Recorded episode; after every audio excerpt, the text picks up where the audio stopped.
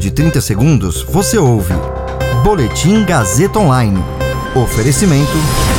Se você tem muito o que dizer e quer escolher uma profissão para dar voz às suas ideias, a Faculdade Casper Libero é o seu lugar. Jornalismo, publicidade e propaganda, relações públicas, rádio, TV e internet. Todas as possibilidades abertas. Acesse casperlibero.edu.br e conheça as infinitas rotas que o mundo da comunicação oferece.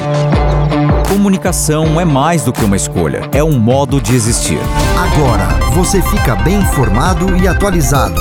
Está no ar o Boletim Gazeta Online.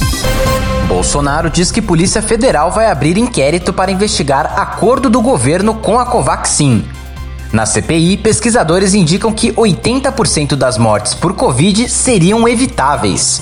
Eu sou Caio Melo e você ouve agora o Boletim Gazeta Online. O presidente Jair Bolsonaro afirmou hoje que a Polícia Federal vai abrir inquérito para investigar a compra da vacina Covaxin.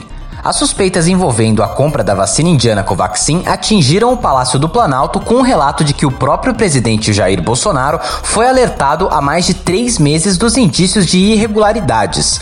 O surgimento de novos fatos resultou em uma nova linha de investigação da CPI da Covid, que se tornou central e deve nortear as atividades da comissão pelas próximas semanas. O presidente da CPI, senador Omar Aziz, afirmou que talvez seja a denúncia mais grave já recebida pelo colegiado. O presidente Bolsonaro ainda pediu para que a Polícia Federal investigue o servidor do Ministério da Saúde, Luiz Ricardo Miranda, e o irmão dele, o deputado federal Luiz Miranda, do DEM do Distrito Federal, autores das acusações que o envolvem. Além de tentar desqualificar os denunciantes, o Palácio do Planalto discute agora o cancelamento do contrato assinado com a Precisa Medicamentos em fevereiro para obter 20 milhões de doses da vacina indiana produzidas pela Bharat Biotech. A CPI da Covid ouve hoje justamente Luiz Ricardo Miranda e o irmão dele, o deputado federal Luiz Miranda.